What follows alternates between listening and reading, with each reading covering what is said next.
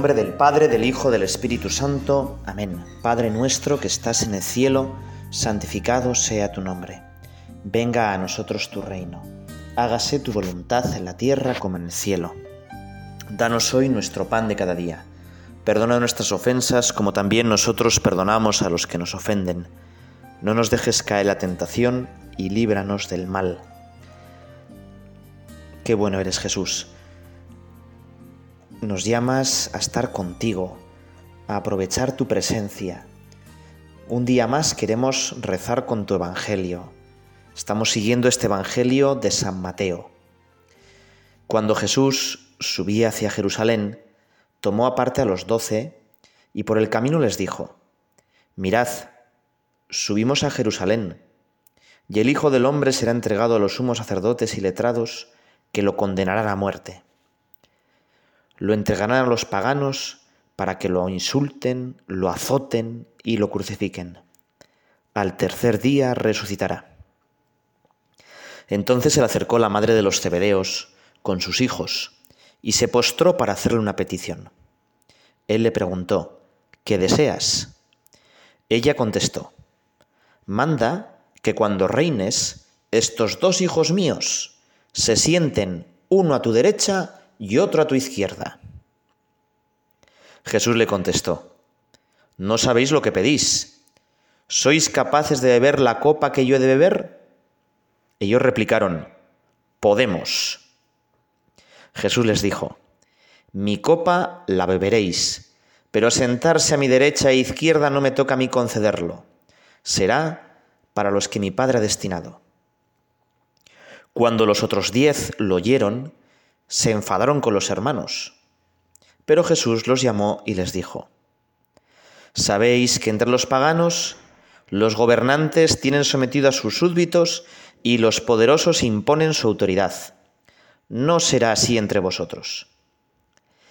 Más bien, el que entre vosotros quiera llegar a ser grande, que se haga vuestro servidor, y quien quiera ser el primero, que se haga vuestro esclavo lo mismo que el Hijo del Hombre no ha venido a ser servido, sino a servir, y a dar su vida como rescate por todos. Bueno, este Evangelio, qué, contraste, ¿verdad? Jesús está diciendo que lo van a matar, es uno de los momentos pues ya cumbres de, del Evangelio de San Mateo. Lo siguiente que vamos a ver es ya la entrada en Jerusalén. Cinco días quedan solo para que Jesús lo maten. Y a Jesús lo anuncia clarísimamente. Le van a escupir, le van a azotar. Y claro, los, los apóstoles no entienden nada. Ellos todavía siguen pensando en un Mesías político, triunfador, un Dios que vence batallas. Y entonces, claro, se les encoge el corazón. Y la madre de los cebedeos todavía entiende menos. ¿Eh? Él ya se imagina un Mesías en un trono y sus hijos, pues eso, uno a la izquierda y otro a su derecha. Y ella detrás del trono de Jesús también, hombre, pues explicándole un poco lo que tiene que hacer, ¿verdad? Bueno, a todos nos pasa un poco eso. A todos nos viene un poco a decirle, oye Jesús, mira, eh, tú ayúdame, pero yo ya sé cómo conducir esta, mi vida. ¿Te imaginas que tienes un Ferrari buenísimo y la carretera es bastante mala y viene Fernando Alonso, que es el actual conductor de Ferrari en la Fórmula 1 y te dice, oye, venga, yo te ayudo. Y tú le dices a Fernando Alonso, venga, ponte copiloto y vete diciéndome cómo van las curvas. Hombre, lo lógico es que le dijeras, oye, Fernando, venga, llévame, que tú irás, conducirás mucho mejor el Ferrari, ¿no? Bueno, pues algo parecido pasa con nosotros. Muchas veces le decimos, venga Dios, tú ponte de copiloto que yo controlo. Yo ya sé lo que tienes que hacer. En el fondo es la tentación del demonio, ¿no? El demonio, Luzbel, que era el ángel más poderoso, pues pensó que él ya sabía lo que Jesús tenía que hacer pensó que él pues iba a gobernar el cielo y el mundo mucho mejor que Jesús. Nosotros vamos a pedirle hoy, pues que dejemos a Dios ser Dios. Y nosotros que nos pongamos de copilotos de Dios. Nosotros decirle, mira, Señor, yo te ayudo. En mi vida, dirígela tú. Tú sé el arquitecto, yo el humilde albañil. Y no al revés. Hay una poesía sobre la madre de los Cebedeo que, que me ha hecho muchísima gracia. Te la voy a leer. Es de un sacerdote navarro. A mis buenos compañeros mi madre ha puesto nerviosos. También ellos ambiciosos querrían ser los primeros. Dame la gracia, Señor, de vivir en el servicio. Líbrame, Señor, del vicio de querer ser el mayor. Para tus pasos seguir, enséñame a comprender que siempre el mayor poder es el poder de servir. Valga de lección, Señor, para nuestros sucesores, que pongan ser servidores delante de todo honor. Seguirte a ti hasta la muerte no es hacer una carrera, sino dar la vida entera y correr tu misma suerte. Príncipes o principales, nunca, que nuestro deber es el oficio de ser testigos tuyos cabales. Quiero en la carga y el cargo sufrir y morir de amor, y si tú quieres, Señor, beber tu cáliz amargo. Bueno, qué bonita, ¿verdad? Qué bonita, qué maravilla. Bueno, ¿cuántas veces nos tenemos que decir esto? Muchas veces nosotros nos parecemos a esta madre, pero fíjate que esta madre quiere para sus hijos, en el fondo también un poco para ella, porque al darle a sus hijos también le está dando a ella, pero ella quiere para sus hijos, ni tan mal. Nosotros muchas veces nos parecemos a Santiago y Juan, los hijos de, de Salomé, esposa de Zebedeo, que queremos pues eso, cargos, honores, igual en cosas pequeñas, en cosas como sutiles, ¿verdad? Queremos que hablen bien de nosotros, quedar bien, eh, que la gente pues nos mire con agrado. Y vamos a decirle al Señor, Señor, quiero sufrir y morir de amor. Y si tú quieres, Señor, beber tu cáliz amargo. Ser servidores delante de todo honor. Esta meditación la he titulado Los apóstoles de Podemos, no por marcas políticas y tal, sino porque Santiago y Juan eran muy buenas personas. Ellos, fíjate, Juan teniendo un futuro brillante, siendo su padre Cebedeo, bueno, pues no un gran armador, pero tenía una flotilla de barcos, tendría su dinerillo, tendría otros empleados, y sin duda Juan, que era un chico despierto, pues podía haber manejado el negocio de la pesca muy bien y haberse forrado, pero ya Juan, de adolescente, con 15 años, decidió que eso no le llenaba. Y se fue al desierto a seguir a Juan Bautista. Y allí conoció a Jesús, el Cordero de Dios, y lo siguió, y le quería muchísimo. Y Jesús le quería un montón. Por eso llama la atención de que Juan pues tampoco entienda mucho. Y que Juan con su hermano Santiago diga, podemos. Y la verdad es que los dos podían. Y pudieron, ¿verdad? Y pudieron ser mártires. hicieron un gigantesco bien. ¿Cuál es el error en esa respuesta? Podemos. Pues que se basaban solo en sus fuerzas. Podemos, pero con tu ayuda, Señor. Si tú me ayudas, yo puedo cualquier cosa. Jesús hoy también nos pregunta a cada uno de nosotros, ¿sois capaces de beber el cáliz que yo voy a beber? ¿Sois capaces de servir como yo? Y ellos dijeron podemos, pero no sabía lo que estaban diciendo de verdad nosotros vamos a contestarle, si tú me ayudas, Señor, yo contigo puedo. Si no me ayudas, pues ya sabes que yo soy un poco desastre. Señor, ayúdame para que como Santiago y Juan yo pueda.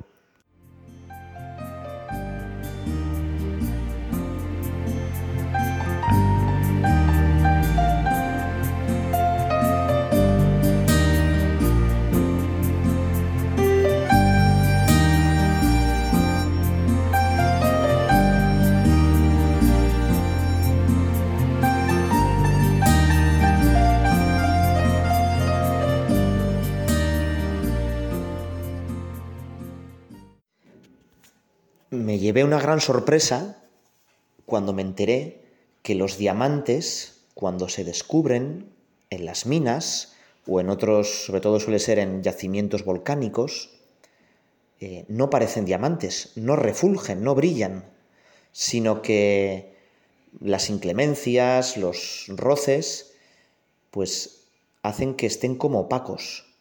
Parecen unos pedruscos sin más de un color ciertamente característico que hace que los geólogos sepan que eso, si se talla convenientemente, si se le quitan algunas impurezas, se puede convertir en un diamante, en una grandísima joya. El diamante en bruto es como, si, si lo tienes ocasión, búscalo en Google, es pues como unos pedruscos que no brillan. Y sin embargo, el que sabe, sabe que por detrás, por dentro, ahí hay un auténtico tesoro. Hay que saber tallarlo, aplicarle una especie de lavado químico y ese diamante va a refulgir. Bueno, pues algo parecido eran Santiago y Juan, los hijos de Zebedeo, y somos tú y yo somos diamantes en bruto. Lo que pasa es que la vida pues nos va como oscureciendo. Los roces, los trasiegos, pues hacen que no brillemos. Dios quiere que brillemos como diamantes, pero lo curioso es que para brillar nos dice que hay que servir. Nos lava con el agua de la penitencia, de la humildad, de la entrega a los demás. Y así de verdad podemos brillar. El problema es que todos queremos brillar, pero muchas veces eh, no sabemos quitarnos toda esa escoria y a veces en vez de brillar nos vamos ocultando más. Todas las personas quieren brillar y algunos dicen, bueno, pues yo voy a brillar por las cosas que tengo y voy a apabullar a los demás y entonces se ponen ahí, ¿no? Compran un cochazo o un gran chalet o lo que quieren es, bueno, pues tener buen porte, buena presencia física. Pero sabemos que eso todavía nos oscurece más. Sabemos que el tener, ¿no? Pues no, eso no es lo que nos da la felicidad. Con eso no brillamos, no, no quitamos la escoria del diamante. Muchas veces eh, también lo que dice uno, bueno, yo tengo que brillar haciendo cosas. Y este es un engaño mm, pues muy poderoso, ¿no? Seguramente Santiago y Juan, cuando le dijeron a Jesús podemos, estaban pensando, sí, nosotros somos unos tíos súper organizadores, súper trabajadores, contigo vamos a hacer un montón de cosas. Y podemos confundir ser cristiano con hacer cosas y hacer obras buenas. Y eso es pues bastante peligroso. ¿eh? ¿Por qué? Porque muchas veces confundimos lo importante de la persona con el conjunto de sus talentos, de sus aptitudes. ¿eh? Y cuando pues, nos llega la enfermedad o la discapacidad o un plan se nos tuerce, pues nos hundimos. Estoy acabado si no consigo lo que me propongo. Santiago y Juan seguramente eh, pensaban que seguir a Jesús sería pues ir teniendo unos grandes éxitos pastorales, convertir a millones de personas y hacer que toda la tierra amara a Jesús. Pero ese Tampoco es el plan de Jesús. tenemos el riesgo de identificar a una persona con la suma de sus aptitudes. Y una persona es mucho más que eso. Cada persona posee un valor y una dignidad independiente de su saber hacer. Y, y es nuestra sociedad sobre todo lo que tiende es que cuando una persona ya no puede hacer, ya no podemos hacer cosas, pues ya no vale. Y como dice el Papa Francisco, la descartamos. Y por eso es muy peligroso medir a las personas por su eficacia. Y medirnos a nosotros mismos por nuestra eficacia. Porque entonces, cuando no hay eficacia, pues llega la depresión. Nuestro orgullo nos empuja pues a querer realizar nuestras metas. Y aquí tendríamos que recordar estas palabras de Jesús. El importante no es el que realiza sus metas, sino el que sirve, el que hace la voluntad de Dios. La Virgen María no triunfa porque todo le sale bien en su vida, sino porque cumple la voluntad de Dios. Fíjate que la Virgen María y San José más bien van de fracaso en fracaso pero hasta la victoria final, ¿verdad? Esto es al, este viejo lema que había, ¿no? De fracaso en fracaso, pero a la victoria final. Bueno, pues la Virgen María fracasa muchas veces en su vida. Seguramente ella habría preparado la casa fantástica de Nazaret, tendría todo preparado, una buena cuna, San José, bueno, habría hecho un montón de muebles para el niño Jesús, y se tienen que ir sin nada y nacer allí ¿eh? entre animales en un establo. Pero no solo eso, es que luego tienen que irse a Egipto todavía más corriendo, con menos cosas, ¿no? Y podría ser un fracaso. Y San José podría haber dicho, bueno, pero ¿de qué vale todos los muebles que he hecho yo? ¡Qué desastre! Pero estaban haciendo lo que Dios quería. Y bueno, pues la Virgen María también vive el fracaso de la cruz. Su hijo que no puede hacer nada porque tiene los brazos clavados y ella que solo puede estar de pie, al pie de la cruz. Y todos los apóstoles que estos apóstoles de Podemos, ¿verdad? Escapados, menos Juan. Bueno, pues la Virgen María en esos momentos se agarra a Dios, a la voluntad de Dios, no a lo que pueda hacer ella.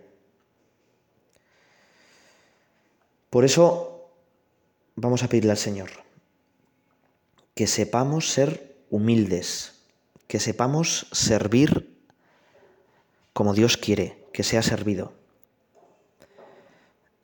Muchas veces le decimos, mira, yo Señor, a mí me gustaría hacer esta cosa y esta otra y esta otra, pero Qué importante es rectificar la intención. ¿Qué quiere Dios que tú hagas? ¿Qué quiere Dios que tú hagas?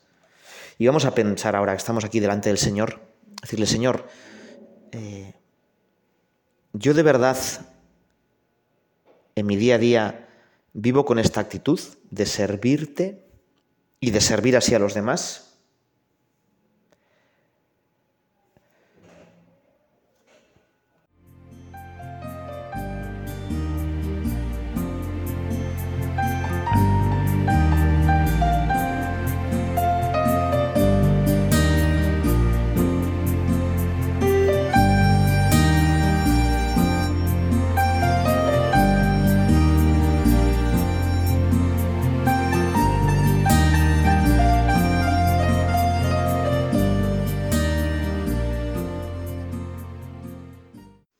Queremos seguir rezando contigo, Señor, y con este evangelio, ¿no? que nos dice que el grande es el que sirve, que no hay que venir a ser servido, sino a servir.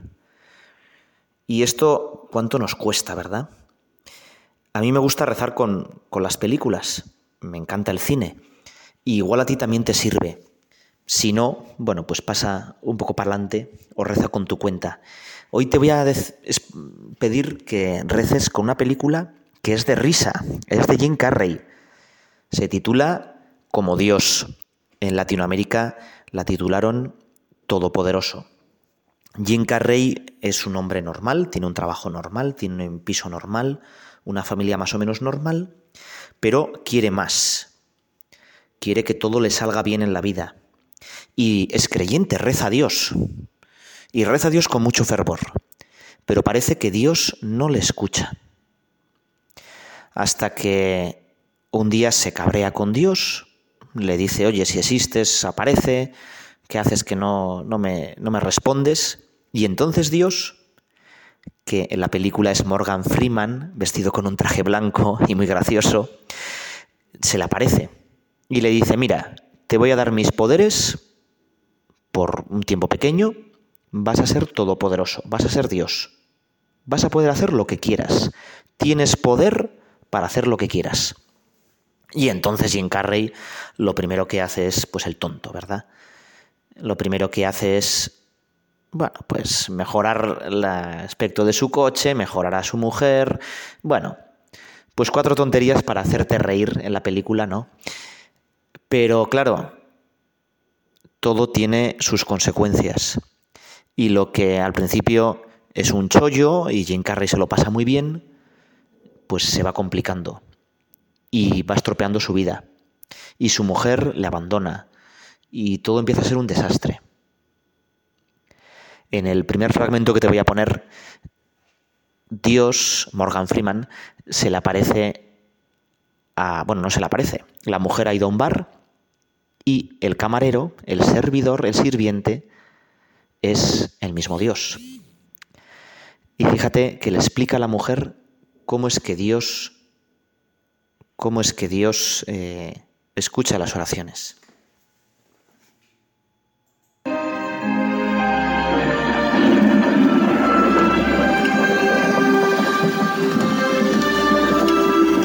Ah, disculpe, ¿podría traerme más? Enseguida. Gracias. Ah, disculpe, ¿está bien? ¿Sí? No, es una larga historia. Amo las historias. De hecho, le aseguro que yo sé contarlas muy bien. Dígame una cosa. Si alguien ora por paciencia, ¿cree que Dios le dará paciencia? ¿O le dará la oportunidad de ser paciente? Si ora por valor, Dios le dará valor o le dará la oportunidad de ser valeroso. Si alguien ora para que su familia sea más unida, ¿cree que Dios los llenará con sentimientos amorosos? ¿O les dará la oportunidad de amarse entre sí? Bueno, me voy. Hay gente que servir. Disfrute. Fíjate qué, buen final, ¿no? De Dios. Me voy. Hay gente que servir. Disfrute. Nos lo dice también a nosotros, ¿no? Disfrutamos sirviendo. Bueno, pues eh, en este primer cacho de esta película, Dios nos dice eso, ¿no? Tú me pides que te vaya bien en la vida y yo te pongo ocasiones en las que tú tienes que confiar en mí. Muchas veces eh, pensamos que nuestro éxito es que nos salga bien todo. Y no es así. Nuestro éxito es fiarnos más de Dios. Fíjate cómo acaba la película. La película acaba con Jim Carrey destrozado y le dice lo siguiente a Dios.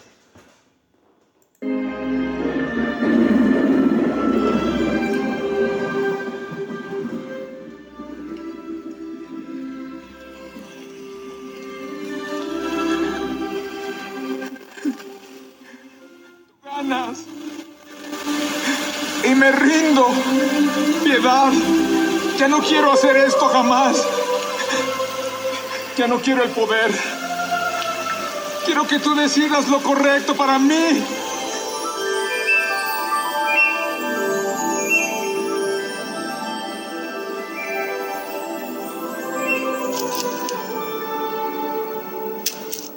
¿Qué esperas que haga? Quiero que reces, hijo. ¿Qué es lo que te importa? Le da. Dios le da un rosario. ¿eh? Jane Carrey dice que ya no quiere tener el poder. quiere hacer lo correcto. Quiere que hacer lo que Dios quiere. ¿eh? Y entonces Dios le da ese rosario para que rece y se fíe más de él. Bueno, pues también podía ser el final de nuestra meditación, ¿no? Si quieres servir a los demás, si quieres ser más humilde, reza. Ponte en las manos de la Virgen. Fíjate que hemos tenido como protagonistas de esta meditación a Santiago el Mayor y a Juan Evangelista. Santiago el Mayor, el de Compostela, es el mayor porque es el primero que da la vida por los demás. El primero de los apóstoles que es mártir. Y sirviendo trajo la fe pues hasta España y de ahí a tantísima gente en todo el mundo, ¿verdad? Qué vida tan lograda por haber hecho la voluntad de Dios. Y San Juan, fíjate, San Juan que tiene la suerte de vivir con la Virgen María. Eso ya, ¿eh? ¿Os imagináis desayunar con la Virgen María? Qué gozada. O después de, yo qué sé, después de comer, pues estar un rato de tertulia con ella. Bueno, eso es lo que hacemos en la oración. Hablamos con la Virgen María y con Jesucristo. Y San Juan pudo tener ese gran privilegio porque hizo lo que Dios quería porque se fió de Dios, incluso cuando todo parecía perdido, incluso cuando los demás la abandonaron en los momentos malos. Vamos a pedirle a Juan Cebedeo que como él reclinemos nuestro pecho, reclinemos nuestra cabeza en el pecho de Jesucristo, que como él eh, acojamos a la Virgen María. Acabo con esta poesía sobre San Juan evangelista. Un águila en tu estandarte como gran vuelo de altura. Tu evangelio es un arte que encierra amor y ternura. En la cena tu cabeza reclinaste junto al pecho de Jesús, al que siempre mucho amaste y acompañaste en su cruz. Tal fue su confianza que su madre te dejó y selló esta alianza con todo su corazón. Cuando estaba contigo te demostraba su amor y eras su mejor amigo en quien siempre confió. La Virgen vivió a tu lado, le acompañaste siempre tú. Fuiste el discípulo amado estuvo junto a la cruz. Dios te salve María, llena eres de gracia, el Señor es contigo. Bendita tú eres entre todas las mujeres, y bendito es el fruto de tu vientre Jesús. Santa María, Madre de Dios, ruega por nosotros pecadores, ahora y en la hora de nuestra muerte. Amén.